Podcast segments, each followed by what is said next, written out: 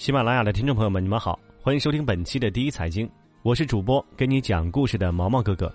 最近我录制的《生活教会我》已经上线了，欢迎各位搜索收听。我国经济进入到转型升级新阶段之后，中心城市对经济发展的作用日益凸显，尤其是在中西部地区，中心增长极的作用更加突出。第一财经记者统计整理了中西部前三季度 GDP 十强城市及2019年十强城市主要经济指标后发现。二零一九年，中西部地区共有五个城市 GDP 超过万亿元大关，其中重庆、成都和武汉稳居中西部前三。此外，前十名中共有九个是省会，只有洛阳是普通地级市。从具体城市来看，重庆、成都和武汉处于第一梯队。这三个城市是中西部经济体量最大、中心城区人口规模最大、辐射力最强的三个城市，也是国家中心城市。在多个重要指标上，这三市均明显领先其他城市。作为中西部地区唯一的直辖市，重庆 GDP 总量在中西部地区稳居第一。今年前三季度，重庆全市实现地区生产总值一万七千七百零七点一亿元，同比增长百分之二点六。按当前的态势来看，全年下来，重庆 GDP 总量超越广州的概率很大。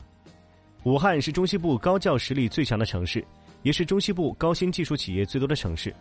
二零一九年已经达到了四千四百一十七家。武汉东湖高新区集聚了烽火通信、华工科技等数十家上市公司，是我国上市公司最密集的区域之一。相比长江上游的重庆和成都，武汉在不少方面也存在短板和差距。另外，武汉所处的长江中游城市群，目前的整体竞争力也较成渝城市群有明显的差距。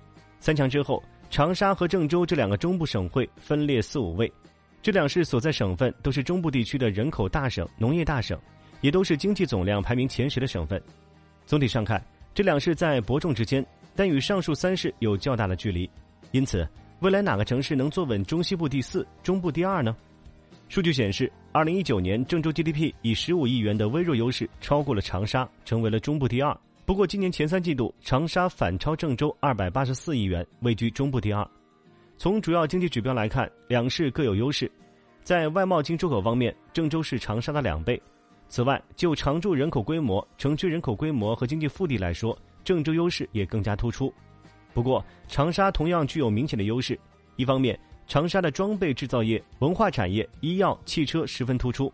合肥和西安这两个城市去年 GDP 都超过了九千亿元，今年前三季度都超过了七千亿元。今年这两市都有望进入到万亿城市的行列。这两个城市也是近年来的网红城市，其中。合肥因为在新兴产业上的大手笔布局而广受关注。西安是当前九个国家中心城市中唯一一个 GDP 还未突破万亿元大关的城市。今年前三季度，西安 GDP 达到了七千零七十五点三一亿元，增长百分之四点五，突破万亿大关的可能性很大。目前，西安是整个大西北地区的龙头城市，首位度相当高。同时，西安是我国五大科教重镇之一，创新资源和城市发展基础都很好。